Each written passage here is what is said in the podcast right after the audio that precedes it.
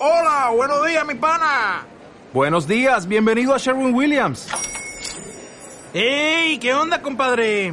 ¿Qué onda? Ya tengo lista la pintura que ordenaste en el ProPlus app. Con más de 6.000 representantes en nuestras tiendas listos para atenderte en tu idioma y beneficios para contratistas que encontrarás en aliadopro.com. En Sherwin Williams somos el aliado del PRO. En la actualidad necesitamos respuestas claras y concretas para enfrentar a la sociedad en la que nos toca vivir. Fe y actualidad. Respuestas bíblicas a los dilemas de hoy. Bienvenidos.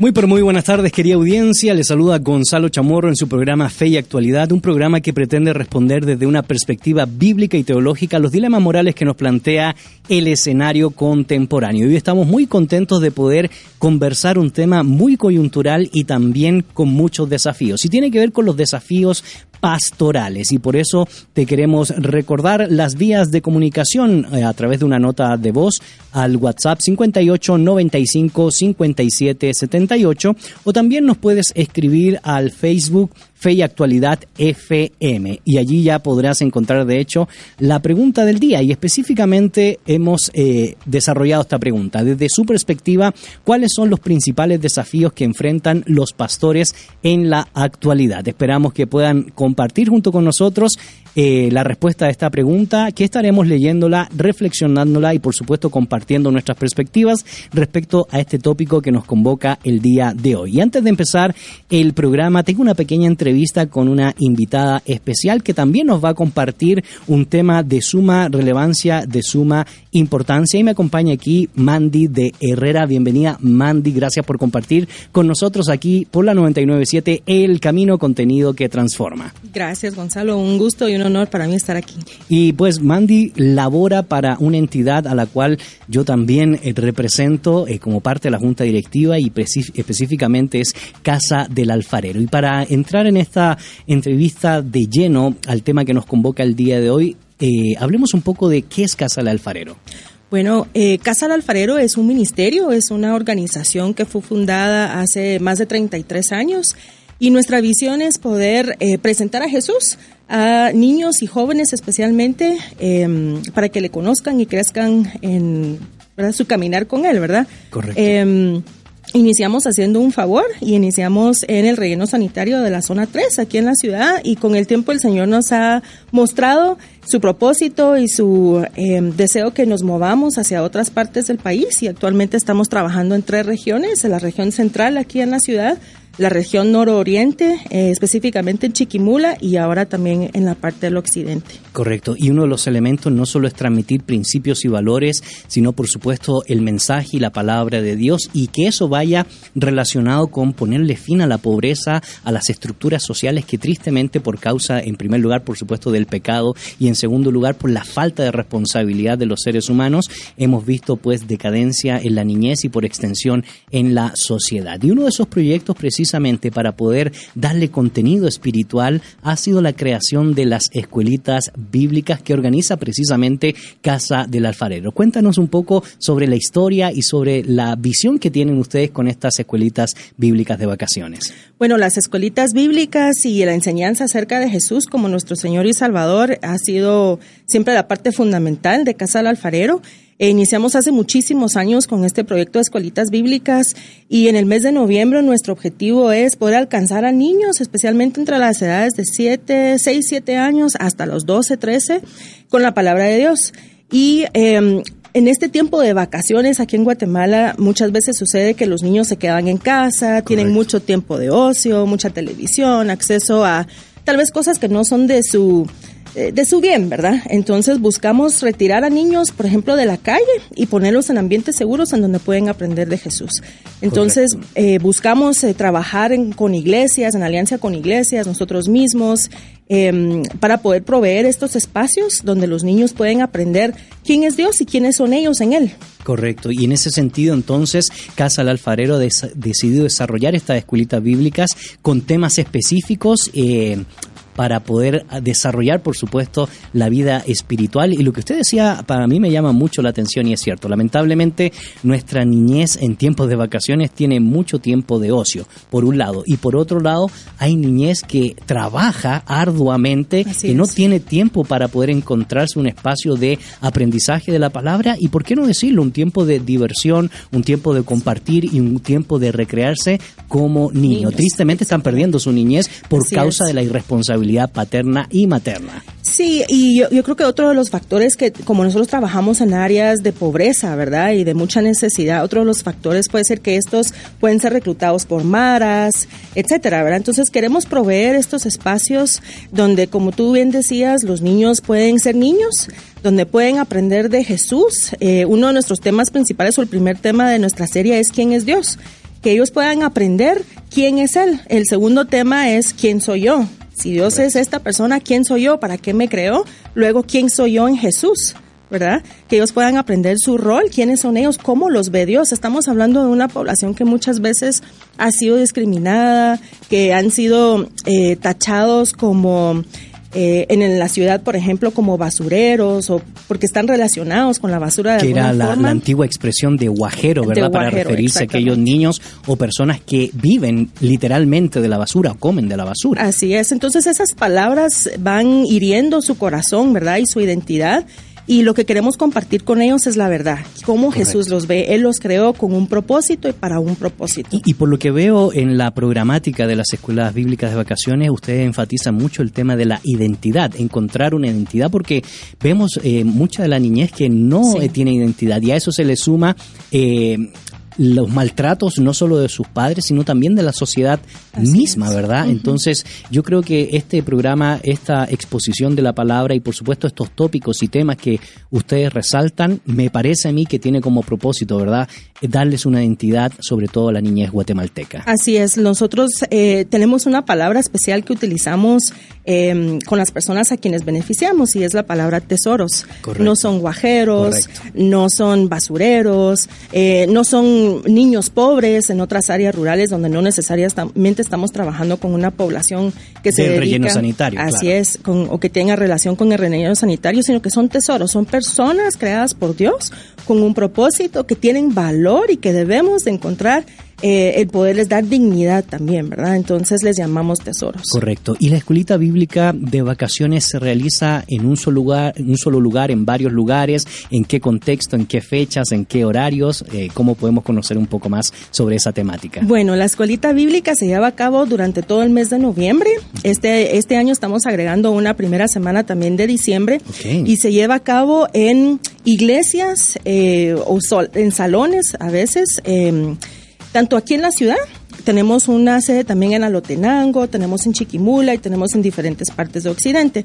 La primera semana de noviembre se llevó a cabo aquí en la ciudad, la segunda semana estuvimos en Chiquimula, eh, la otra semana continuamos en Occidente y la primera semana de diciembre terminamos en Chiquimula. Entonces, estamos activos. Nuestro, mm, nuestra meta es alcanzar a 2.500 niños.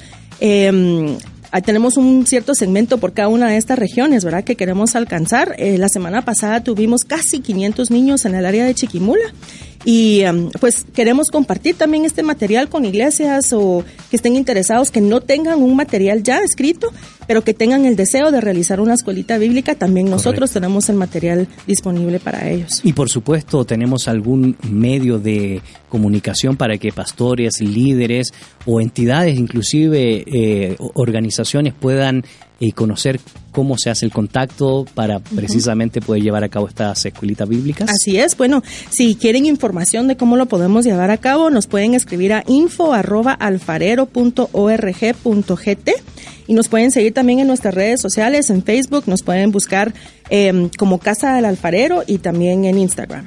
Excelente. Bueno, mi estimada, ¿cómo podemos entonces desafiar precisamente a, nuestro liderazgo, a nuestra sociedad? Porque no solo este programa es escuchado por liderazgo eclesiástico, sino la sociedad en términos generales nos, nos escucha. Em, y yo creo que son palabras importantes las que podemos expresar, Mandy, a nuestra audiencia para que tomen en cuenta no solo el material, sino también la importancia de darle identidad a la niñez. Yo estoy convencido de que una niñez con una sólida identidad es el futuro de nuestra nación. Así es. Nosotros em, actualmente en Guatemala tenemos más de 3.5 millones de niños que están viviendo bajo la línea de pobreza. Y muchos de estos niños están siendo tachados como personas que nunca van a llegar a hacer nada en la vida, ¿verdad? Eh, que fueron nacidos en familias que quizás no les aman y que realmente no van a tener un futuro. Y creo que está de nuestro lado como cristianos, como eh, hijos de Dios, el poder eh, hacerles ver a estos niños que esa es una, esa es una mentira del enemigo, ¿verdad? Él quiere atacar a nuestra niñez como el futuro de nuestra sociedad, de nuestra Guatemala y eh, hacerles sentir que son menos de lo que realmente son. Así que yo quisiera invitar a todos.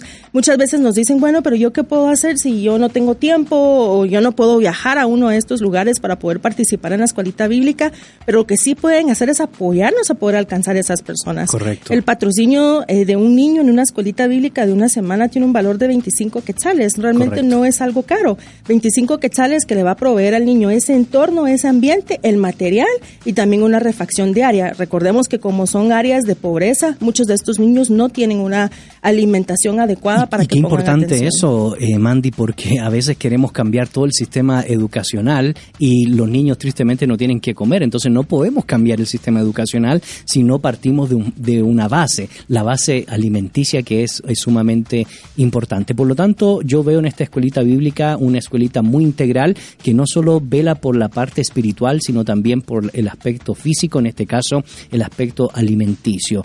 Y obviamente si la gente no puede ir de voluntario específicamente a apoyar, puede también colaborar con 25 quetzales y me imagino que todos los detalles y datos se pueden encontrar en la dirección que nos compartió y que me encantaría que la pudiera volver a repetir. Claro que sí. Eh, el costo de un patrocinio son 25 quetzales, repito.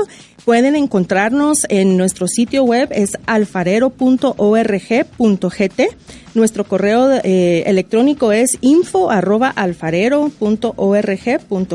Ahí les podemos mandar información de cómo pueden participar. Si ustedes se comunican con nosotros por medio de nuestras redes sociales, incluso tenemos la oportunidad de visitarles en, su oficina para recoger su donación, para no hacerles salir a llegar a nuestras oficinas o a ir a un banco. Entonces queremos facilitarle para que realmente podamos tener eh, los recursos necesarios para alcanzar a cada uno de estos niños. Y yo quiero invitar a toda la audiencia que no solo conozca este espacio de la escuelita bíblica, sino que conozca el ministerio en sí de Casa del Alfarero. Es un ministerio que ya tiene un buen tiempo trabajando no solo por la niñez, sino por la familia, ¿verdad? Así es, Se quiere insistir exactamente en pro de la familia y el desarrollo de la nación, porque si no invertimos en la familia va a ser muy difícil que podamos transformar nuestra eh, sociedad. Mandy, muchas gracias por compartir junto con nosotros. Gracias, Gonzalo. Para mí es un, es un honor. Muchísimas gracias a todos los que nos escuchan también y que tienen el deseo de participar con nosotros en expandir el reino de Dios aquí en Guatemala. Muchas gracias, así que les invitamos a ponerse en contacto con Casa del Alfarero y conocer más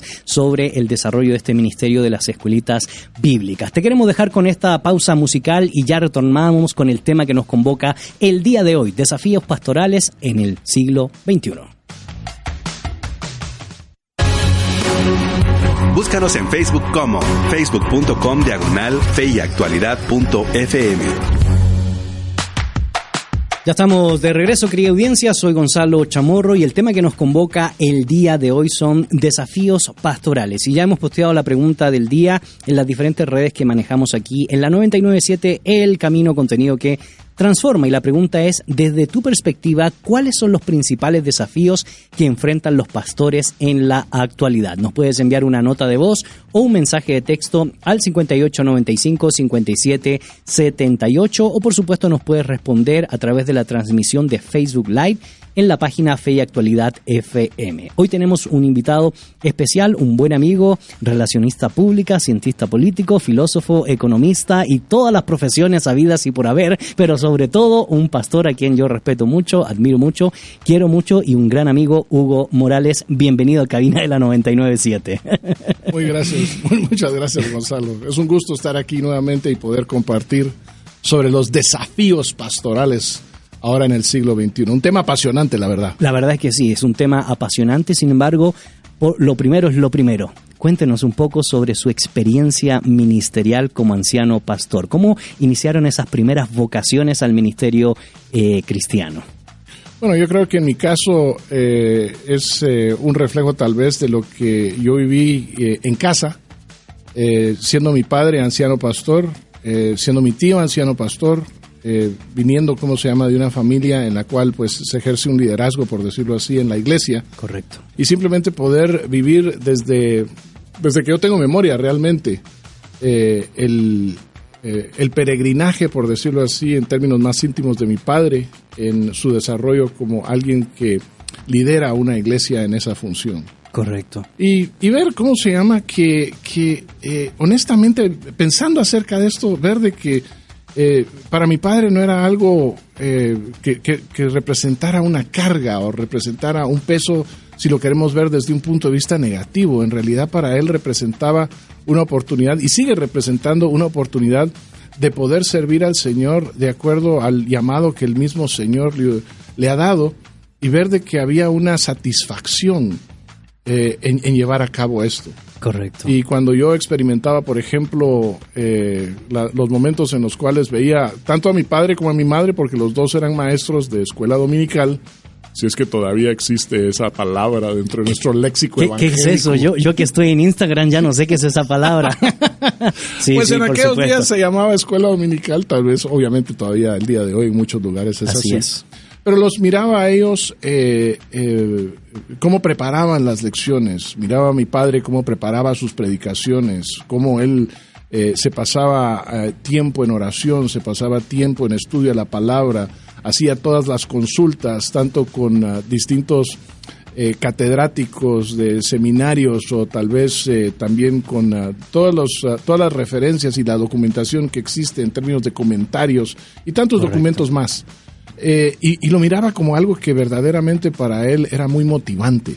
Correcto. Y entonces, eh, pues poder estar sentado ahí los domingos, poder ver cómo es que él eh, presentaba y predicaba la palabra del Señor, ver cómo es que él atendía a las personas, se juntaba y, y, y sesionaba y tenía, ¿cómo se llama?, esa oportunidad también de pastorear y de tener esa consejería con distintas personas, pues para mí, yo siempre lo vi como algo positivo. Por lo tanto, en primera instancia lo que podemos nosotros decir es que hubo in- indudablemente una influencia muy importante de parte de su padre, de, de su mamá, de su familia, que siempre estuvieron eh, en el ministerio cristiano apoyando en el liderazgo, en la formación, en la educación de la iglesia. Sin embargo, en términos de vocación, es decir, eh, no sé si el día, la hora o la fecha, pero hay un momento que a usted específicamente, aparte de la influencia de su familia, le haya dado a usted la posibilidad de decir, ok, yo quiero eh, dar parte de mi vida para el ministerio pastoral o para el ministerio cristiano, porque Dios le ha permitido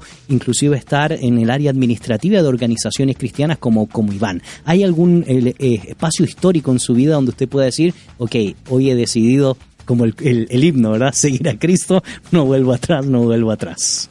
Bueno, yo creo que en mi caso, al, al pensar, ¿cómo se llama?, Eh, en un momento como estos, yo honestamente no puedo decir de que hubo un momento puntual en el cual puedo decir, no, esto es, eh, definitivamente aquí me ha caído el 5, por decirlo así, o desperté un día y llegué a la conclusión que esto era. Para mí fue más eh, un término, eh, fue, fue más la conclusión, o por decirlo así, el momento de un proceso. Ok, ¿verdad? En el cual uno está siendo expuesto al ministerio y dentro de ese, esa exposición al ministerio, ese entrar en contacto con las distintas facetas en las cuales el Señor le permite servir a uno, uno va encontrando de que hay una, sí, hay un, hay un llamado, ah, hay un llamado pastoral, hay una, eh, ah, hay, hay, hay como, no sé, hay, hay, co- hay como un destello que finalmente uno empieza a, a acercarse a esa eh, con un poco más de intensidad y a entender de que verdaderamente la razón por la cual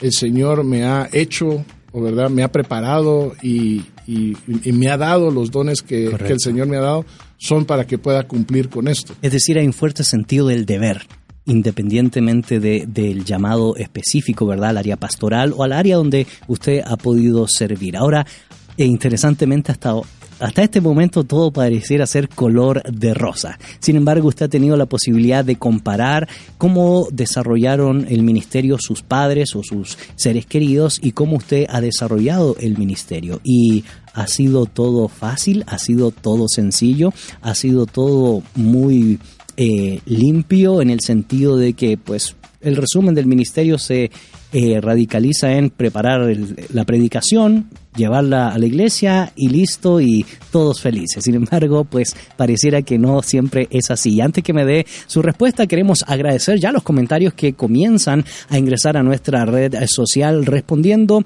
la pregunta del el día y por eso le damos la cordial bienvenida a nuestra buena amiga Betsabe Ansora. Hola, muy buenas tardes. Les, les, les queremos leer algunos de los comentarios que han entrado en nuestra página.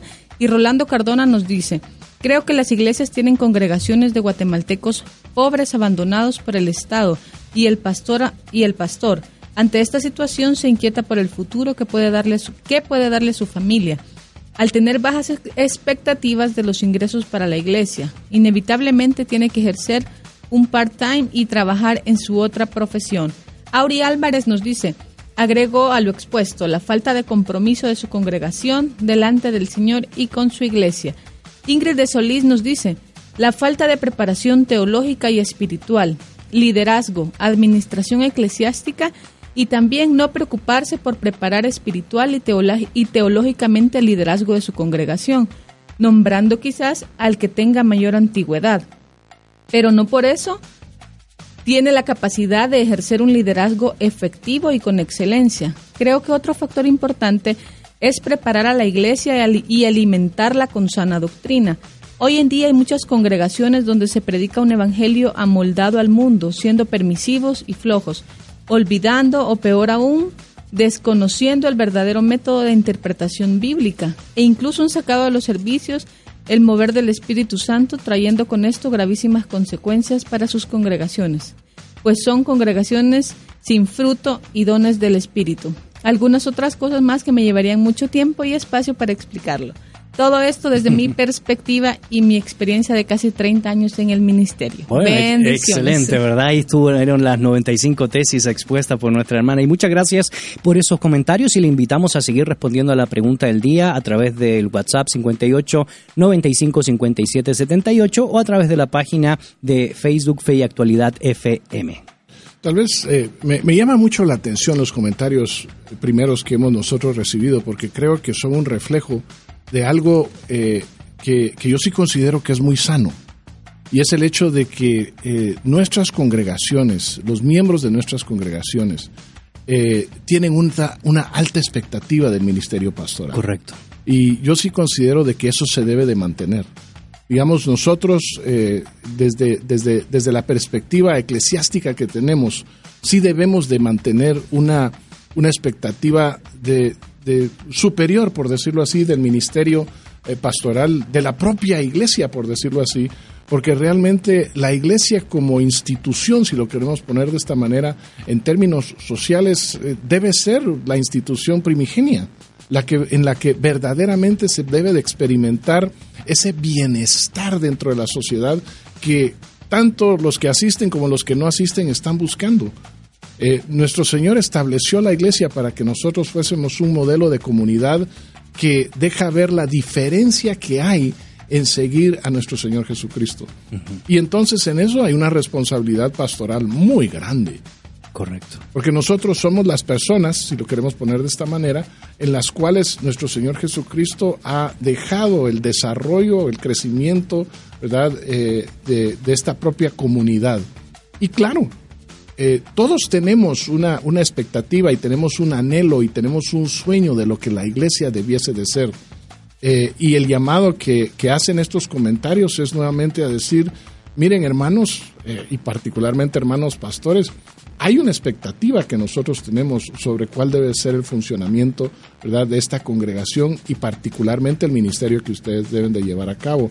Y honestamente yo lo miro como algo muy saludable. Si nosotros caemos en algún momento en tratar de, de, dejar de ser, eh, diría yo, saludablemente críticos al respecto, perdemos la oportunidad o perdemos eh, eh, perdemos un poco el norte sobre lo que la iglesia en sí debería de ser. Exactamente. Eso como una como un comentario a lo que hemos escuchado y yo animo a que a que sigan escribiendo y queremos seguir escuchando y leyendo lo que ustedes nos están enviando.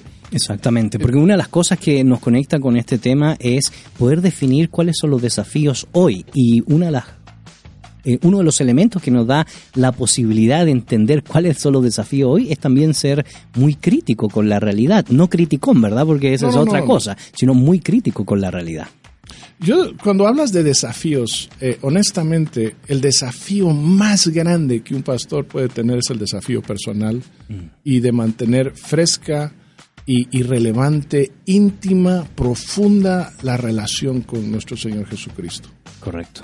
Uno puede pensar en cosas tal vez externas, uno puede pensar tal vez en ciertas tendencias o qué, sé yo, tanto que uno pudiera traer de fuera, por decirlo así.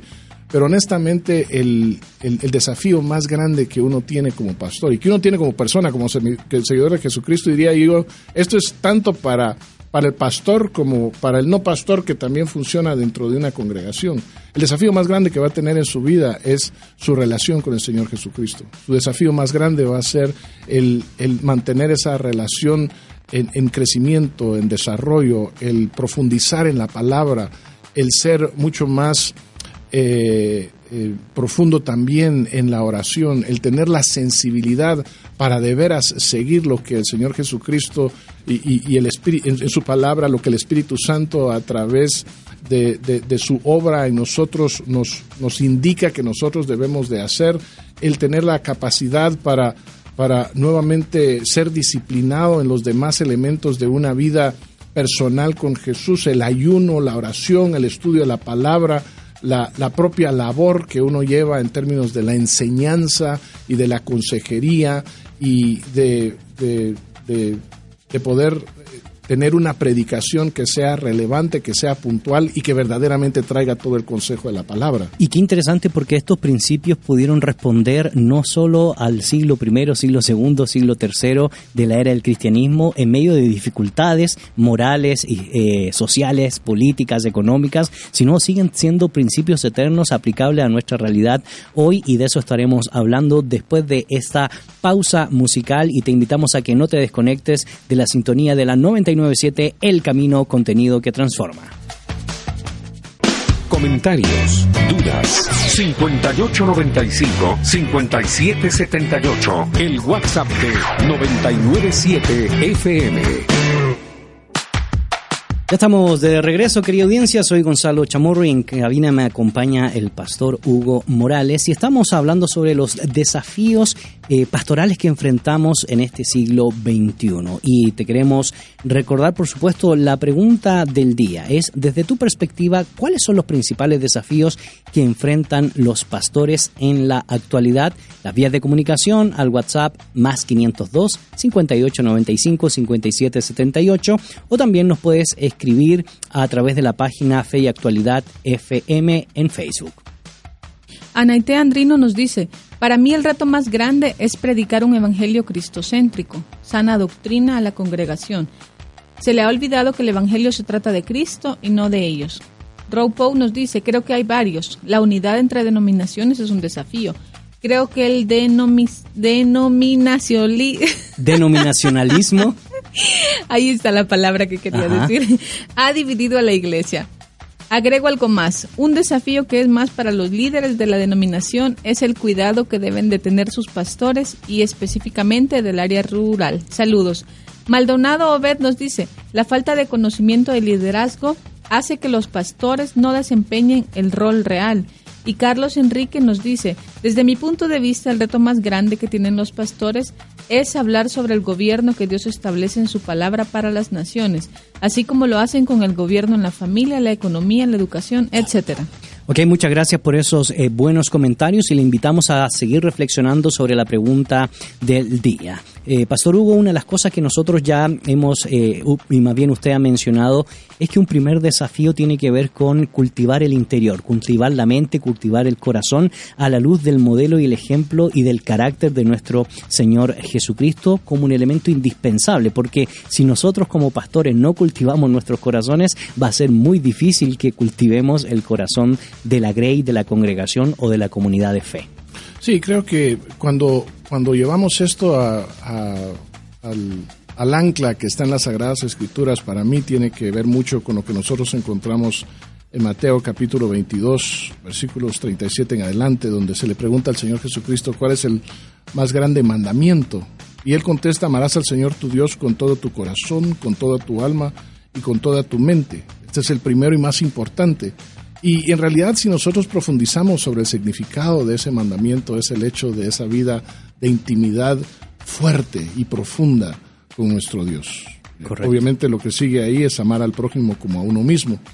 Pero si uno va extendiendo, por decirlo así, ese, esos desafíos que uno como pastor va, va teniendo en su vida y en su desarrollo, pues el segundo diría yo que uno, uno empieza a, a, darse cuenta que es también de los, de, de, los fuertes, es lo que encontró, nosotros encontramos cuando nuestro Señor Jesucristo, al final de su tiempo aquí en la tierra, deja la gran comisión. Correcto. Porque finalmente de, lo que, digamos, la medida de, obediencia al mandato, a, las expectativas que Jesús tiene sobre nosotros y particularmente aquellos que estamos en el liderazgo, pues Él mismo las da, donde nos dice que si toda autoridad en Mateo 28 y el 18, del 18 en adelante nos dice el Señor Jesucristo, toda autoridad me ha sido dada en el cielo y en la tierra, por tanto, vayan y hagan discípulos en todas las naciones y bautícenos en el nombre del Padre y del Hijo y del Espíritu Santo, enseñándoles a cumplir todas las cosas que les he mandado. Y hoy aquí yo estoy con ustedes todos los días hasta el fin del mundo. La verdad es de que para nosotros en el liderazgo pastoral, lo que se nos llama a nosotros obviamente tiene que ver con el cuidado y tiene que ver con eh, el sobrever eh, la grey, pero el instrumento que el Señor quiere como resultado de eso son discípulos. Son hombres y mujeres que incondicionalmente siguen a nuestro Señor Jesucristo en el lugar donde Él esté y para hacer lo que Él quiere que nosotros hagamos. Entonces, ese desafío, ¿verdad? Es un desafío fuerte porque muchas veces nosotros involucrados en tanto trabajo y desarrollo y tantas y programas y programas que hay, perdemos de vista que al final del día, la pregunta que nos tenemos que hacer al final de un tiempo, de una época, de, un espacio, es decir, bueno, y en este tiempo, ¿a quiénes he discipulado yo para que ellos tengan y sean incondicionales con su Señor Jesús? Esa es la pregunta que debemos de hacer. Correcto. Queremos agradecer los comentarios que siguen entrando a nuestra red social, eh, reflexionando sobre este tema que nos convoca el día de hoy, cuáles son los desafíos pastorales que eh, enfrentan precisamente los pastores. Así que agradecemos los comentarios que siguen entrando a nuestra red social. Cilia Navichoque dice, excelente pastor, cultivar la mente cristiana y el corazón. Avi Monroy dice, desde mi perspectiva, la igualdad de género, la idea de las personas que creen que no es necesario ofrendar y diezmar. Son temas que dividen a varias iglesias por el desacuerdo entre miembros. Mari de Peralta nos comenta, como siempre, el, el más grande es el ego. Y Eli Gómez nos dice, la unidad, definitivamente. Simon, Simon Mérida nos dice, tener un testimonio de vida consecuente a lo que predican con una familia íntegra y unida. Y Chili Willy nos dice, uno, se perdió la importancia hacia las personas. Dos, los programas y eventos son más importantes para ellos. Tres, se dejan llevar por corrientes y dejan a un lado la esencia de la Biblia. Y cuatro, el verdadero evangelio está en las calles. Y cita Mateo 25. Muchas gracias por esos buenos comentarios y excelentes reflexiones. Y uno de los elementos entonces que podemos ratificar, Pastor Hugo, es cultivar entonces la mente, cultivar el corazón y eh, desarrollar el carácter de un auténtico discípulo del Señor. Pero una de las cosas que he escuchado en los comentarios es el tema de la unidad. Y yo creo que es un segundo desafío importante reflexionar sobre la importancia de formar a la congregación, de educar a la congregación, de instruir a la congregación en estos principios del discipulado, porque generalmente queremos cambiar el mundo y la sociedad, sí, pero sin, sin embargo, si no partimos por nuestro corazón y por casa, va a ser muy difícil que cambiemos o transformemos nuestra sociedad, que obviamente en términos relativos, eh, moralmente está por el piso. Sí, yo creo que eh, nuevamente hay, hay un efecto impresionante que tiene la unidad. Y esto no solo en términos, en términos, si queremos decir nosotros en términos religiosos, sino en realidad eh, cualquier institución, sea su origen, la, que sea, cuando ésta se mira en unidad, honestamente hay un atractivo muy especial en ella. Correcto. Pero particularmente en la iglesia. Eh, porque la iglesia surge de un Dios trino que funciona y vive eh, habita en unidad, Dios Padre, Dios Hijo y Dios Espíritu Santo. Así es. A mí, me, uno, uno de los pasajes que siempre me ha llamado la atención, poderoso para mí, es la elección de los doce eh, apóstoles, porque cuando nosotros vamos eh, particularmente al pasaje que tenemos en Marcos capítulo 3, de los versículos 13 en adelante, donde habla acerca de nuestro Señor Jesucristo subiendo al monte, y dice, Él llama a los que Él quiso, y dice, y ellos se reunieron con Él. Y, y, y, la, la, esencia de ese, de, ese pasaje que continúa diciendo que a ellos los designó, ¿para qué? Para que estuvieran con Él para enviarlos a predicar y para que tuvieran el poder de expulsar demonios. Eh, en realidad de lo que está hablando es de que Él los llamó a ellos para que ellos pudiesen ser un cuerpo unido, que por medio de, de, de, de ese, de, esa experiencia de estar bajo su cuidado y de estar bajo su enseñanza y de estar bajo su caminar constante con Él, pudieran entender ¿verdad? Finalmente, cuál era el propósito para el cual ellos habían sido creados, ¿verdad? Y para estar sobre esta tierra. Eh, una de las cosas que nosotros muchas veces perdemos de cuenta como pastores es de que estamos llamados a que la gente esté con nosotros. ¿verdad? Eh, a, a, mí me preocupa ver pastores que, que, que, funcionan, si lo queremos decir así, o caminan eh, separados de su, de su congregación, separados de las ovejas.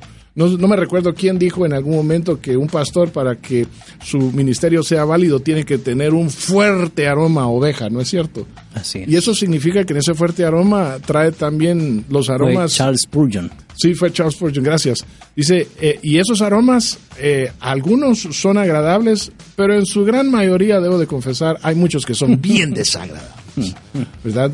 Pero si nosotros hemos de tener esa oportunidad de cumplir el funcionamiento, el funcionamiento no se hace a la distancia, ¿verdad? Obviamente hay una distancia que se da simplemente porque no se puede atender a todo el mundo todo el tiempo. Correcto. Pero la actitud que la congregación y que las ovejas deben de recibir de su pastor es de que hay una, hay, hay una apertura, hay un acercamiento, hay una posibilidad de poder conversar, trabajar, escuchar, conocer, vivir, habitar juntos para poder experimentar juntos. Ese, ese conocer de nuestro Señor Jesucristo, de su palabra, de su poder, para poder actuar y transformar a aquellos que están a nuestro alrededor. Y es habitar juntos en armonía. Y a mí siempre me ha llamado mucho la atención eh, los pasajes del capítulo 4 al capítulo 6 de Efesios, porque parte eh, diciendo que una de las primeras formas de caminar eh, dentro del contexto de la iglesia es en unidad. Pero la forma de mantener esa unidad es recordando que se hace por medio del vínculo de la paz y siguiendo el ejemplo que usted ha mencionado, porque realmente nosotros no producimos la unidad, la unidad la produce el Padre, el Hijo y el Espíritu. Totalmente. Y sobre esa premisa nos recuerda el apóstol Pablo que tenemos eh, un Padre de todos, por todos y para todos, un solo bautismo, un solo Señor. Y lo que a mí sí me llama la atención es cómo el apóstol Pablo conecta de que esa unidad solo se da y el siguiente paso a partir del verso 17 del capítulo 4, si uno camina en santidad.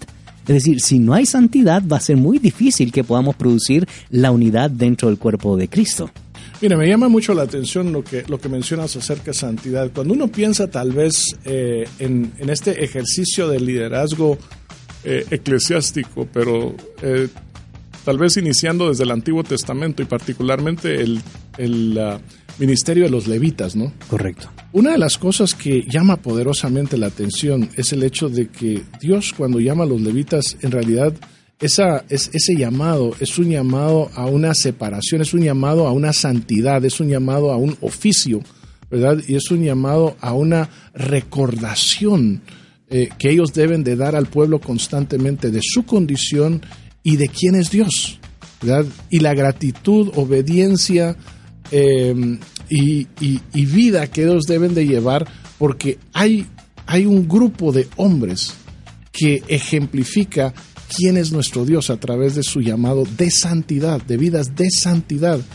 Y creo que nuevamente eso que se expresa, por decirlo así, en su momento en el pueblo de Israel, se traduce a lo que hoy, una de las expectativas que nosotros escuchamos de los que eh, eh, no- nos están escribiendo es el hecho de decir, miren, honestamente, debajo de mucho lo que estamos diciendo aquí, es que vemos a muchos pastores y honestamente no estamos viendo mucha santidad. Claro. Y entonces, eh, es un, nuevamente, es un llamado serio. Y excusas podríamos dar todos de cualquier tipo, ¿no? Así es. Pero no quita, eso no quita del hecho de que hay un llamado muy específico eh, a aquellos que el Señor nos pone en, en- en eminencia, por decirlo así, de vivir vidas de santidad. Y qué interesante lo que usted menciona porque uno puede ver eso en la sociedad. El fiel reflejo de nuestra santidad es el fiel reflejo de una sociedad. ¿Y por qué lo digo? Porque hoy todos insistimos en los derechos humanos, pero se nos ha olvidado nuestras obligaciones, nuestras obligaciones categóricas, es decir, cuál es nuestra responsabilidad frente a Dios. Y creo yo sinceramente que hoy lo que estamos viviendo en términos de narcisismo, egolatría, relativismo moral y cultural o filosófico, y así podríamos estar mencionando un montón de corrientes, se debe a la falta de nuestro sentido de responsabilidad para con Dios para con las instituciones que Él ha creado, como por ejemplo la familia. Y, y estaremos hablando un poco más de esto, sin embargo queremos agradecer los comentarios que siguen entrando a nuestra red social respondiendo a la pregunta del día. Desde su perspectiva, ¿cuáles son los principales desafíos que enfrentan los pastores en la actualidad? Pasan tan ocupados, tienen demasiado trabajo, se enfocan en el en enfocarse en el llamado, tener más acceso a las personas. Felicito a todos los pastores. Es un llamado que no todos los ten- lo tenemos. Ayudémosle atentamente.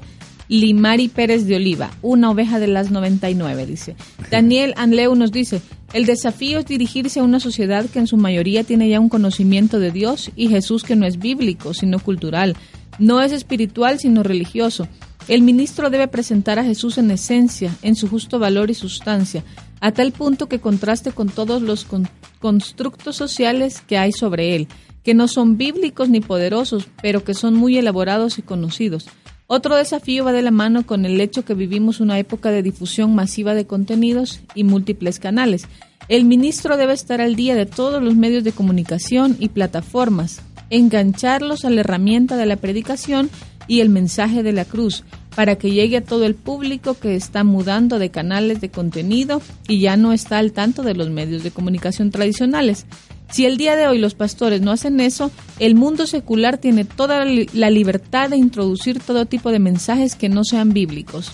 Y también Raúl Cortés nos dice que él cree que los desafíos son ser pastores genuinos versus farsantes, pastores muy importantes que olvidan su misión principal y que las ofrendas son para extender el reino de Dios. Bueno, excelentes eh, comentarios que nos dan aportes a la temática que estamos desarrollando el día de hoy y te invitamos a que sigas reflexionando sobre la pregunta del día. No te olvides, desde, su desde tu perspectiva, cuáles son los principales desafíos que enfrentan los pastores en la actualidad. Si hacemos un pequeño recuento de lo que hemos estado conversando hasta el momento, pues hablamos acerca de la importancia, lo, esencial de veras de la relación personal con el Señor Jesucristo como una eh, como el ancla sobre el cual se ejerce el ministerio pastoral.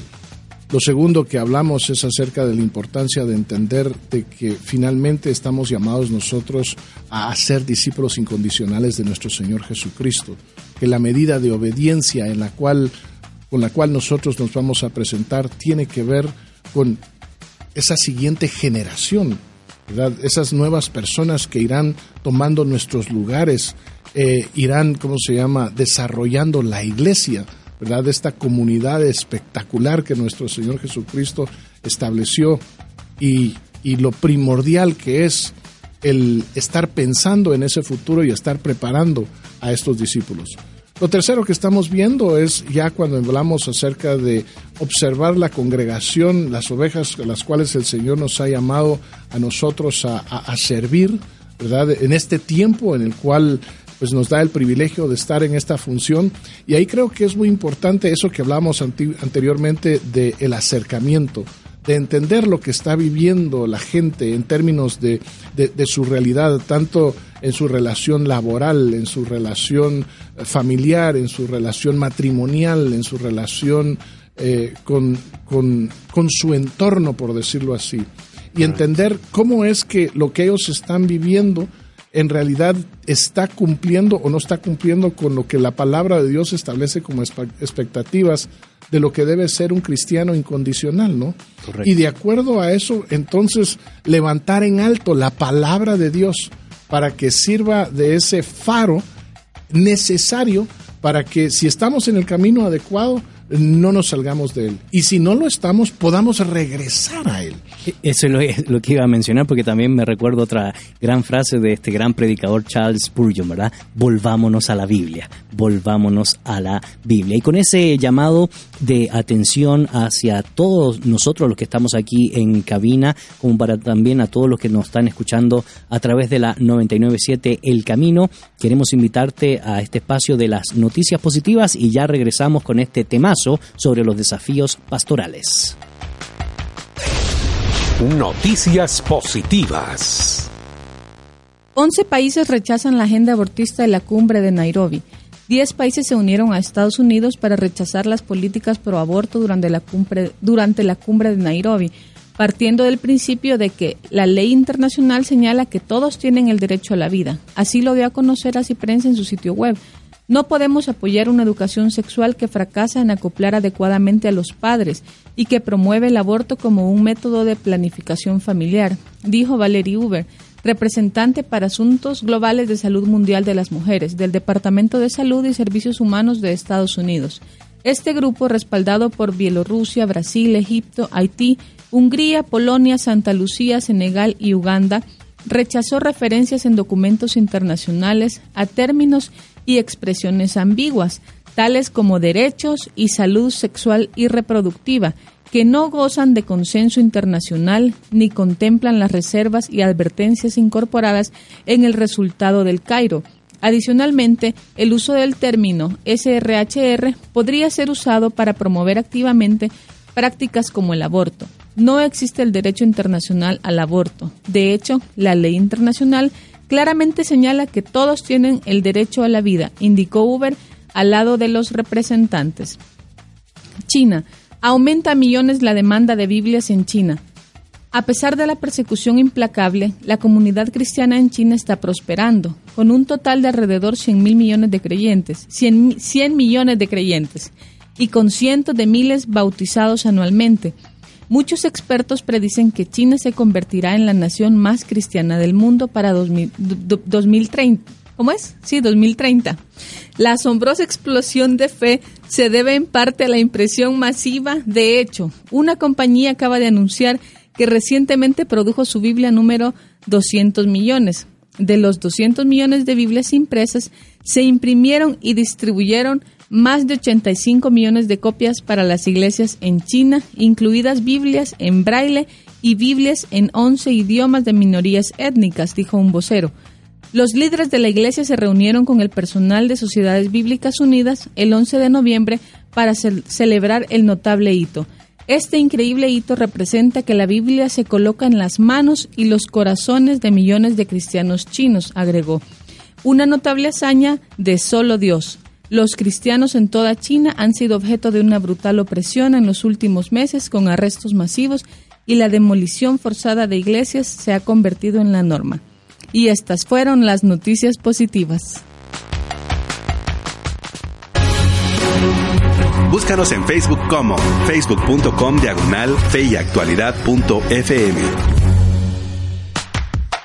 ya estamos de regreso, querida audiencia. Soy Gonzalo Chamorro y en cabina me acompaña el pastor Hugo Morales y estamos reflexionando sobre los desafíos pastorales. Y pues acabas de escuchar el tiempo de las noticias positivas y quiero comentarte también algunos eh, anuncios o algunas noticias que son importantes. En primer lugar, en el Instituto Crux ya hemos eh, posteado el blog de eh, David Suazo con el tema La Iglesia y la Cultura y también el blog de Milton Girón con las reflexiones sobre la reforma protestante para nuestra cultura de hoy. Así que pues te invitamos a que puedas leer estos artículos que son de suma relevancia, agregan eh, contenido o valor a, tu desarrollo espiritual, moral y por supuesto eclesiástico, así que te invitamos a que no solo los leas, sino también los compartas o inclusive puedas eh, tener comentarios a los mismos.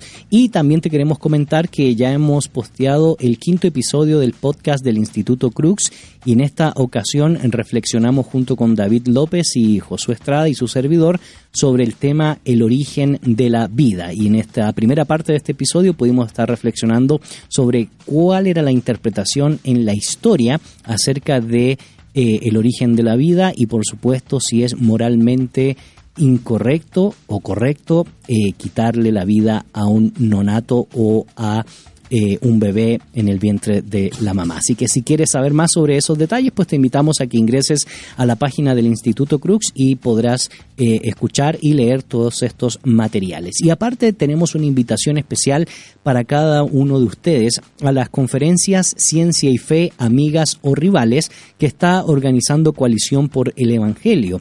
Eh, y tendremos la visita de Antonio Cruz, Pedro Gismondi y Justin Burke. Antonio Cruz, pues eh, yo he leído gran parte de su trabajo, él se ha especializado mucho en la temática de la bioética y casualmente su uno de sus últimos libros es Dios, Ciencia y Conciencia. ¿Quién tiene razón, Dawkins o Pablo? Así que será interesantísimo poder escuchar al profesor Antonio Cruz y por supuesto al representante de la organización de Ravi Zacaraya, Pedro Gismondi. ¿Cuándo se va a efectuar esta actividad? El 30 de noviembre a las 6 pm en el Centro Bíblico El Camino, Ciudad de Guatemala, zona 12. Eh, tiene un costo de 85 quetzales que te incluye eh, un libro de regalo y también la cena. Así que te puedes registrar a través de la página coaliciónporelevangelio.org slash fe y ciencia. Ahí podrás encontrar mayor información y también podrás encontrar, por supuesto, mayor información en la página de fe y actualidad sobre esta conferencia que a mí me parece genial, el tema de la ciencia y la fe, amigas y rivales, sobre todo con estos grandes invitados apologetas del siglo XXI. Y por supuesto queremos eh, recordarte el tema de hoy, eh, desafíos pastorales, y la pregunta que hemos posteado para la reflexión es, desde su perspectiva, ¿cuáles son los principales desafíos que enfrentan los pastores en la actualidad? Y agradecemos los comentarios que siguen entrando a nuestra red social para interactuar con la pregunta. Cilia Navichok nos dice, el desafío más grande está en Jeremías 23-29. No es mi palabra como fuego, declara el Señor, y como martillo que despedaza la roca. Ahí está el verdadero desafío, llevar una palabra que penetre el alma de muchos hijos de Dios que han sido heridos de alguna manera y se han alejado del Señor Jesucristo. Hay más creyentes fuera de la iglesia por diferentes maneras de pensar, sentir, eh, que incrédulos que no han conocido a nuestro Salvador. Ángel Martínez nos dice, una verdadera preparación teológica y universitaria. Postulan pastores sin estudios. Ivonne García también nos comenta, el desafío de los pastores es muy fuerte en todo sentido y necesitan que nosotros oremos por ellos. Son humanos, son vulnerables. Su llamado es por amor a Dios, pero lidiar con tanta necesidad creo que también les agobia. Ellos no son salvadores y es algo que debemos tener claro. Necesitamos su consejo de la palabra pero creo que necesitan también que oremos por ellos y sus familias. Todos tenemos maneras de pensar diferente y esperamos que el pastor llene nuestros requisitos, pero se nos olvida que son seres humanos como nosotros. Bendito Dios, tenemos acceso directo al Padre para orar por nuestras necesidades. Y sí creo que el Señor usa a los pastores para llevar su palabra. Ellos tienen una gran responsabilidad ante Dios por esa misión que tienen, así que necesitamos orar por ellos. Ok, muchas gracias por esos, esas buenas reflexiones y buenos aportes. Y, es cierto, ¿verdad? A veces muchos de los feligreses, Pastor Hugo, se les olvida que también son reyes y sacerdotes y coherederos del reino y que son tan responsables como el pastor de vivir en santidad y de aportar para el desarrollo de la congregación, porque si bien es cierto el pastorado es, una, es un don, eh, no es menos cierto que eso no implica que los feligreses tengan menos responsabilidad que el pastor. Sí, claro, en Hebreos no dice puesto los ojos en el pastor, sino puesto los ojos en Jesús, el autor y consumador de nuestra fe. ¿verdad? Y entonces creo que parte de esa labor pastoral eh, es una labor en la cual nosotros debemos de eh, hacer el esfuerzo para que la vista de aquellos que están con nosotros en realidad no esté en nosotros. Nosotros simplemente lo que hacemos es indicamos a Jesús y nosotros mismos, cuando ellos nos miran a nosotros, tienen que ver que nuestra eh, vista no está puesta en ellos o no está puesta en otros pastores, sino que nuestra vista está puesto en Jesús. Correcto. Y eso nos conecta indudablemente con lo que ya hemos eh, analizado y reflexionado y en cierto sentido recapitular, Pastor Hugo, lo que usted nos ha compartido acá y la posibilidad de pasar obviamente a la esfera ya no solo de lo interior, de lo personal, de lo individual por parte del pastor, de lo congregacional y por supuesto lo que eh, vale la pena mencionar, lo cívico, social, eh, cultural y la transformación de nuestra nación. Claro que sí. Pienso, y para mí es muy interesante que nuevamente la, la, responsabilidad primordial que tiene el pastor, como habíamos hablado, es esa relación personal con el Señor Jesucristo. Hablamos acerca de la importancia, eh, como en el, lo presenta la Gran Comisión en el desarrollo de discípulos incondicionales. Hablamos acerca de tener el radar prendido y actuando eh, de una manera relevante para entender la realidad de la congregación, de las ovejas y poder ser también eh, eh, muy punzante, como se ha mencionado aquí, en traer la palabra de Dios para mantenerla al frente como la guía que es en nuestra vida. pero algo empieza a suceder cuando la iglesia honestamente funciona de esa manera, inclusive cuando funciona mal, pero funciona de esta manera. Correcto. Y es el hecho de que, de que hay un eh, efecto que tiene sobre eh, distintas personas para llevar ese mensaje, obviamente, al mundo que tiene a su alrededor. Y creo que una de las responsabilidades que nosotros tenemos como iglesia es animar a que de una manera eh, responsable, valga la redundancia, de una manera bien enfocada, este, esta carga que el Señor pone en los corazones de los distintos hermanos pueda cumplirse, pueda, pueda solucionarse, pueda hacerse algo al respecto porque vemos que Dios empieza a tocar a hermanos de nuestra congregación con ministerios como los que nosotros escuchamos anteriormente a, este tiempo juntos, si es Casa del Alfarero, por ejemplo, con los niños que están en situación de riesgo. Otras personas, el Señor les pone un en el corazón, le pone a los jóvenes, le pone a las madres solteras, a, tantos otros grupos humanos, ¿verdad?, que están en necesidad del Evangelio y de ese Evangelio transformador que también transforma de múltiples formas eh, eh, su vida. Uno de los problemas que siento yo muchas veces caemos nosotros los pastores es que empezamos a ver a estas expresiones ministeriales en las cuales, con las cuales el Señor está cargando nuestro corazón como una competencia de la iglesia. Y creo que tenemos que ser muy cuidadosos en no caer en eso, porque en realidad lo que está sucediendo es de que son fruto de la iglesia haciendo su trabajo. Así es. Digamos, cuando, cuando nosotros estamos caminando con nuestra congregación, estamos viviendo juntos, estamos en unidad y estamos expresando la verdad, el amor, el poder de Dios, pues obviamente eso va a fluir no para adentro, va a fluir para afuera de donde y, para afuera significa la sociedad en general y vamos a ver la sociedad que está a nuestro alrededor y Dios nos va a cargar de, de, una manera muy especial con aquellos que tienen gran necesidad de escuchar el Evangelio, pero también de ser afectados de distintas formas con este Evangelio, de, de ser agentes de transformación en la vida de ellos. Entonces, algo que, que, que, sería contraproducente y hasta cierto punto contrasentido es que cuando nosotros vemos a aquellos que Dios está eh, a través de este proceso de, maduración, por decirlo así, se están extendiendo a la sociedad, de repente nosotros decimos, bueno, que les vaya bien. O sea, eh, bueno, qué bueno, pero por favor no vengan aquí a presionarnos con respecto a lo que el Señor está poniendo en su corazón. Busquen otro lado, busquen a otras personas que puedan venir y caminar con ustedes. Me parece honestamente un sinsentido. Si nosotros hemos sido los que a través de, del, Espíritu Santo y de la palabra de Dios y de su correcta aplicación ¿verdad? en nuestras vidas, los que hemos promovido que eso sea una realidad, pues creo que debemos de ser consecuentes también en apoyar ¿verdad? y en caminar con ellos y, y, en, y en ser vehículos que hacen posible que ese llamado muy particular y esa carga que el Señor ha puesto en sus corazones se pueda llevar a cabo. Obviamente todo lo hacemos eh, eh, en orden y todo lo hacemos correctamente, pero lo hacemos. y creo que ese es uno de, las, de, de, los grandes retos y grandes desafíos, de decir, a mí no hay nada que, que de veras me, me, motive, me emocione, me traiga satisfacción que vendo a, a, los hermanos y hermanas de nuestra congregación que vienen y se acercan y dice, mira, fruto de lo que estamos nosotros viendo aquí, pues empezamos este ministerio en este lugar, fuimos al interior para ayudar a esto, estamos llevando medicina, estamos llevando comida, estamos llevando eh, eh, el mensaje, estamos llevando salud, ¿verdad? Estamos llevando el Evangelio hecho, hecho realidad a la sociedad que está a nuestro alrededor. Y que eso es de suma relevancia porque nosotros hemos ratificado muchas veces en este programa y en otras ocasiones de que lo que realmente transforma al individuo, a la congregación y a la sociedad es el Evangelio de Jesucristo.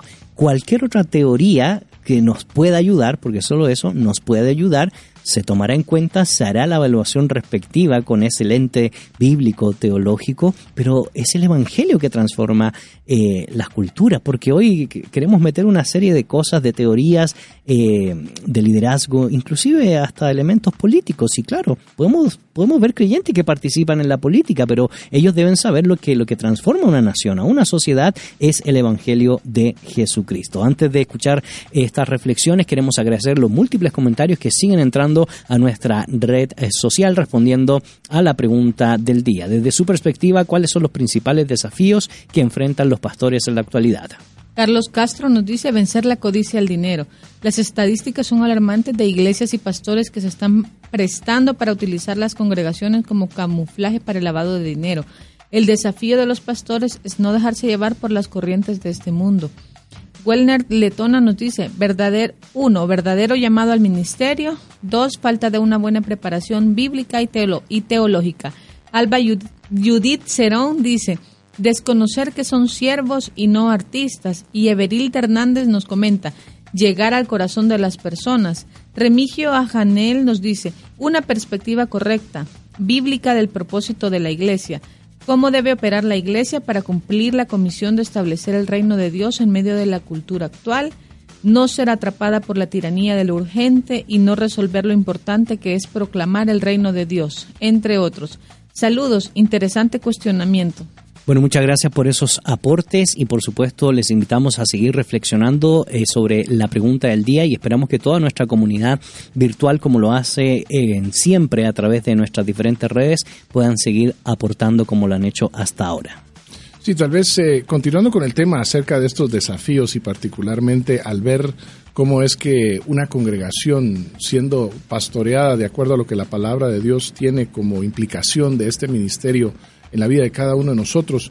Sí también creo que es importante eh, eh, tener en consideración el hecho de que nuestro Señor Jesucristo cuando dejó la gran comisión, la gran comisión la dejó para que se llevara a cabo tanto en Jerusalén y en Judea como en Samaria, ¿verdad? Y hasta lo último en la tierra. Y la implicación aquí en el original es de que se llevan a cabo en todos esos lugares al mismo tiempo no es algo secuencial, sino que es algo que se da en términos reales al mismo tiempo. Y creo que esa también es una de las responsabilidades que nosotros tenemos como pastores. Creo que tenemos, eh, nosotros nos engañamos a nosotros mismos, y lo digo, con, lo digo honestamente con temor y temblor. Nosotros nos engañamos nosotros mismos si nosotros lo que hacemos es a la labor misionera a la cual nosotros estamos llamados, y entiéndase misionera transcultural, eh, llegar a las etnias no alcanzadas de la tierra, nosotros la ponemos en un segundo plano o lo ponemos en algo que vamos a llegar más adelante o es algo para el futuro o es algo por lo cual nosotros no podemos hacer el día de hoy. Eh, cuando el Señor Jesucristo dio la gran comisión, Él dijo, toda autoridad me es dada en los cielos y en la tierra, por tanto, id y haced discípulos. Dice, lo que nosotros necesitamos para hacer eso eh, son simplemente el, el, convencimiento de que nosotros debemos de ser obedientes a lo que Dios nos ha llamado a hacer. Y entonces yo veo, escucho, conozco, ¿verdad? Muchos pastores que esta, esta función eh, transcultural, ministerial, de, misionera, de ir hasta lo último en la tierra, honestamente no aparece en su radar o aparece muy alejado dentro del radar, como que es algo para, para, para otras iglesias, otros pastores y alguien más. Y debemos de ser muy cuidadosos en decir, no, ¿sabe qué? Eh, esto es para su iglesia, esto es para su congregación. Es parte de esa aventura de fe a la cual el Señor nos llama a nosotros. Así como nos llama en una aventura de fe en la vida de aquellos que están a nuestro alrededor y ver cómo Dios a través de su poder cambia las vidas de, de, los miembros de nuestra congregación, cambia las familias, cambia los vecindarios, ¿verdad? y está llamado a cambiar una nación pues nosotros también estamos llamados a llevar ese evangelio para que en los lugares más oscuros del mundo ese cambio se pueda dar. Y nosotros no podemos caer en las excusas de decir, bueno, eso es para iglesia con más recursos, es iglesia más conocimiento, más experiencia. No dice nada acerca de eso en su palabra. En su palabra dice, nosotros estamos llamados a ir y a ser discípulos hasta lo último de la tierra. Siendo sal y luz de este mundo. Y una de las Así cosas es. que me llama la atención y que no sé si se ha dado cuenta, Pastor Hugo, que se ha mencionado mucho en los comentarios de en las redes sociales, eh, es el tema de la preparación y la formación. ¿Y por qué lo traigo aquí a colación? Porque debemos partir de la premisa de que los pastores y los miembros de la iglesia deberían entender muy bien qué es la iglesia, para qué está, de reconocer que no es un fin en sí misma, de reconocer que en última instancia no es una comunidad terapéutica, sino una comunidad de adoración. Es cierto, llega gente que está dolida eh, del corazón o ha sido maltratada y se ne- necesita res- ser restaurada, pero no se puede quedar ahí. Tiene que convertirse en un auténtico discípulo del Señor para poder convertirse en un auténtico adorador. Porque eh, cuando nosotros entendemos esos principios, entonces haremos lo que a cada quien le corresponde dentro del contexto del reino y dentro del contexto de lo que implica hacer y ser iglesia el día de hoy. Queremos agradecer los comentarios que siguen entrando a nuestra red social respondiendo la pregunta del día. Desde su perspectiva, ¿cuáles son los principales desafíos que enfrentan los pastores en la actualidad?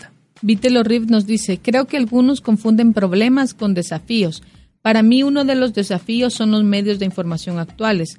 Son pocos los pastores que usan los diferentes medios como redes sociales para poder establecer el reino.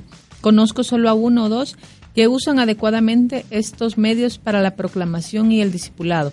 Lo más que usa son el Facebook para subir algún meme o información, o en el mejor de los casos, transmiten su servicio, que igual no es tan efectivo. Urge capacitaciones para el uso de los medios de información para el establecimiento del reino.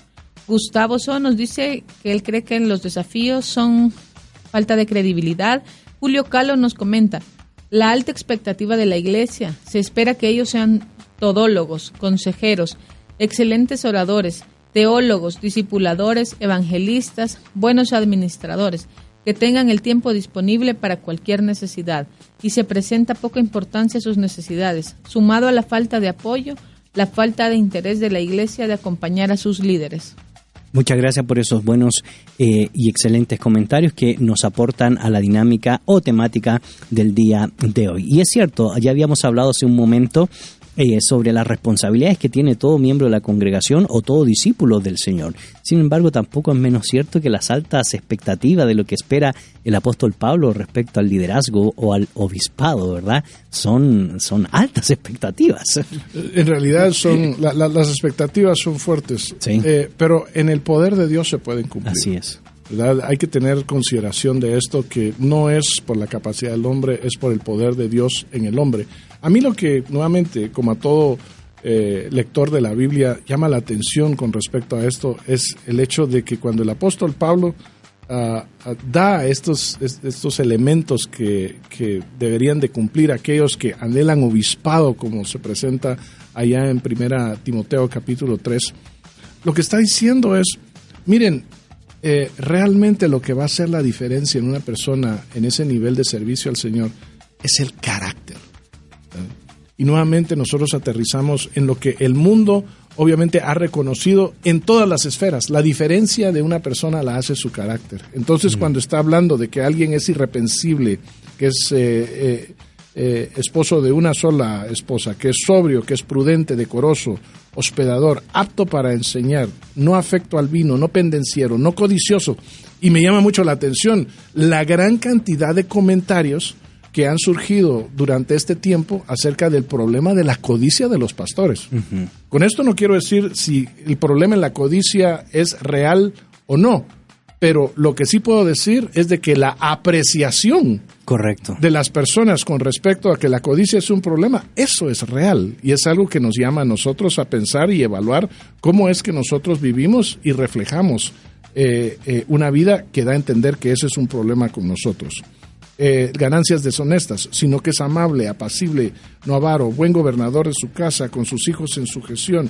Este tipo de, de detalles que nos hablan, en realidad, nos hablan del carácter que está eh, demandado de alguien que va a ejercer el pastorado en una iglesia. Queremos agradecer los comentarios que siguen entrando a nuestra red social participando con la pregunta del día. Desde su perspectiva, ¿cuáles son los, ahí se me pegó, los principales desafíos que enfrentan los pastores en la actualidad? Juan Fernando Alejandro dice, buenas tardes, Dios les bendiga. Creo que uno de los desafíos pastorales, pastorales es mantener el enfoque en las personas, propiamente dicho en sus necesidades espirituales y morales en esta sociedad que cada día más está más relativista y expuesta a la tergiversación y no solamente en considerarse como meros administradores de las iglesias, viéndolas como empresas. Saludos. Mario Franco nos comenta, el desafío del pastor es asegurarse que todos los ministerios eclesiásticos estén activos dentro de la iglesia, como lo son ministerio práctico, consejería, misioneros, etcétera. Si no tienen este equipo de trabajo, no podrán cumplir eficazmente su llamado. Yuri Lisbeth Castellano nos dice, enseñar la palabra de Dios de tal manera que llegue hasta el corazón y penetre hasta lo más profundo, tanto así que haya un cambio de dirección en las personas que no están fundamentadas en la fe. Excelente, muchas gracias por esos buenos comentarios. Pastor Hugo, nos van quedando pocos minutos para eh, terminar con el programa del día de hoy. Sin embargo, en estos minutos pues es un buen tiempo para desafiarnos nosotros primero a los que estamos aquí en cabina a la luz del tema que nos convoca el día de hoy, pero también para desafiar a nuestra audiencia, porque este es un tema que no solo compete específicamente a, los pastores, sino que compete a toda la comunidad de fe, a toda la grey, a toda la congregación y, por qué no decirlo, a toda la sociedad guatemalteca y, por supuesto, extranjera que nos sintoniza más allá de estas fronteras. Creo que uno de los eh, realmente pensando en el tema de estos grandes desafíos que uno tiene como pastor, pero no solo como pastor, que uno tiene como discípulo de nuestro Señor Jesucristo. Digamos, seguir a nuestro Señor Jesucristo es un desafío. Ahora, es un desafío hermoso, es un desafío con promesa, es un desafío con, con eh, por decirlo así, es un desafío de gozo, honestamente, y adicionalmente es, es un desafío que, que, que nos lleva a la presencia de nuestro Dios y nos lleva a un futuro glorioso, ¿no? pero sigue siendo un desafío. Entonces, una de las cosas que yo he encontrado muy interesante es que nosotros podamos eh, leer la palabra de Dios y particularmente los evangelios, visto desde el punto de vista del desafío que nosotros nos encontramos. Mm. Entonces, cuando leemos, por ejemplo, el evangelio de Mateo y decir, eh, eh, en base a ese evangelio y esa y, ese llamado que nosotros tenemos a funcionar dentro del reino de Dios, a funcionar dentro de la iglesia de nuestro Señor Jesucristo. ¿Qué aprendemos de nuestro Señor Jesucristo?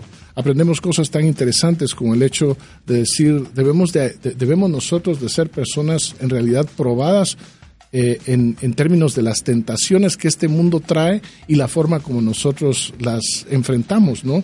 Debemos nosotros de ser también personas que que entendemos claramente que estamos llamados a enseñar, estamos llamados nosotros a entender la palabra de Dios, estamos nosotros a, profundizar en esa palabra, aplicarla en nuestra vida, pero también enseñarla a aquellos que están a nuestro alrededor. Y eso gira, eh, eh, eso es tan importante para alguien que es padre de familia, como para alguien que dirige un ministerio, como para el pastor de una iglesia.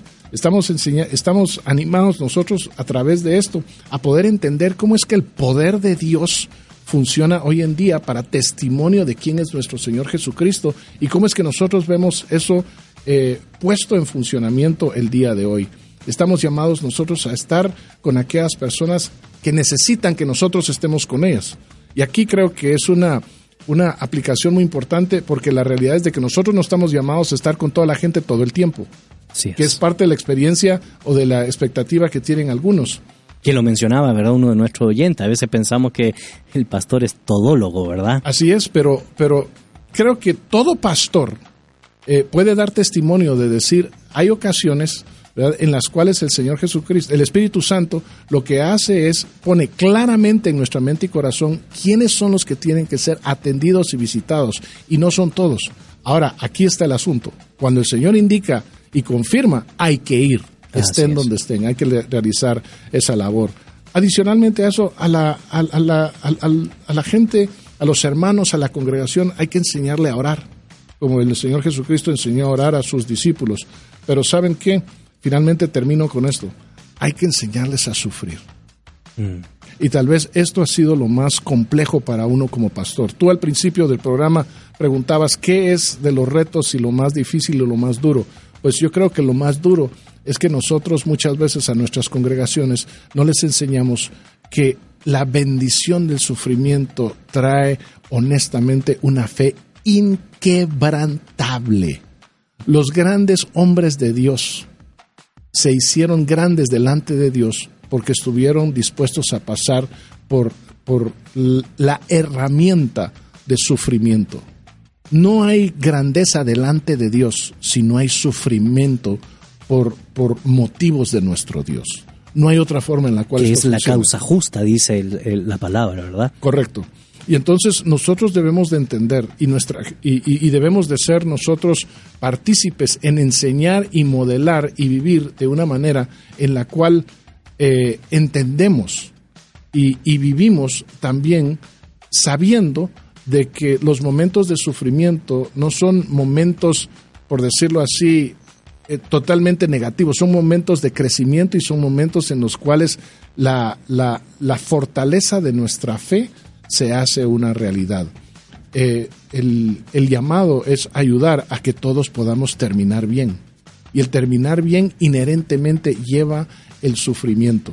Porque lo que buscamos es de que todos nos podamos presentar delante del Señor como personas discípulos aprobados. Y a eso yo le agregaría, Pastor Hugo, de no solo tener una correcta teología del sufrimiento, porque hoy se ha desvirtuado, sino también tener las metas claras de nuestra, de nuestra vida, de nuestro peregrinar.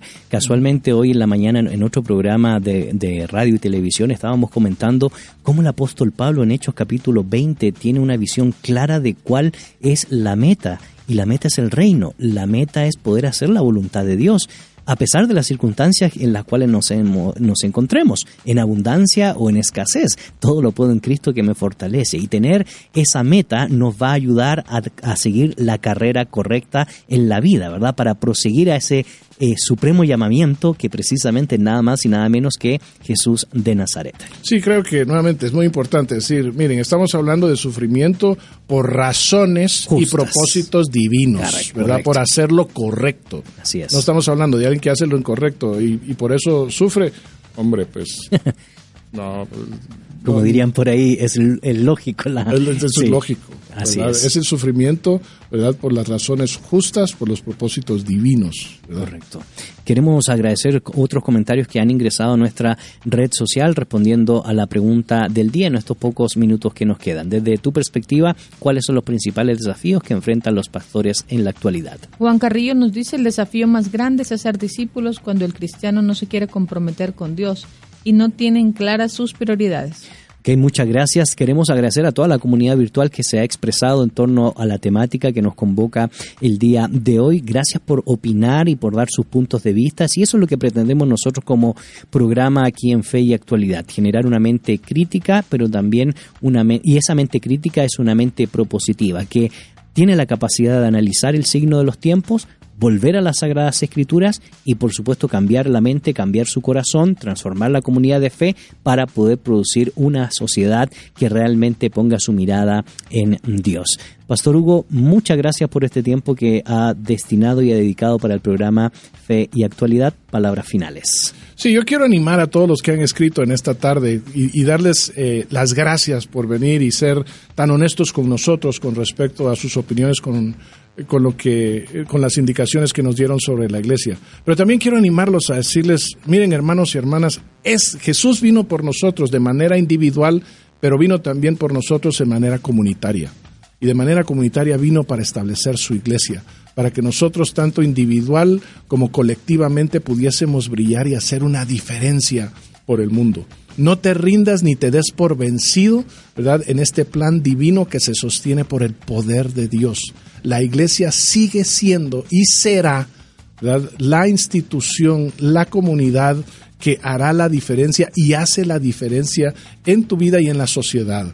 Y entonces como tal participe en ella, no te quedes al margen y, y no te quedes callado tampoco sino que, sino que acércate a tu pastor, acércate a tus líderes, sé una persona que sirve, que apoya, que ayuda y que hace realidad esta, es, esta congregación, esta iglesia, esta institución, ¿verdad? Este cuerpo de nuestro Señor Jesucristo, porque finalmente llegará el tiempo en el cual nosotros estaremos con aquel que es la cabeza de nuestra iglesia y juntos disfrutaremos, ¿verdad?, de esta presencia con Él para celebrar que finalmente estamos unidos, ¿verdad?, con Él.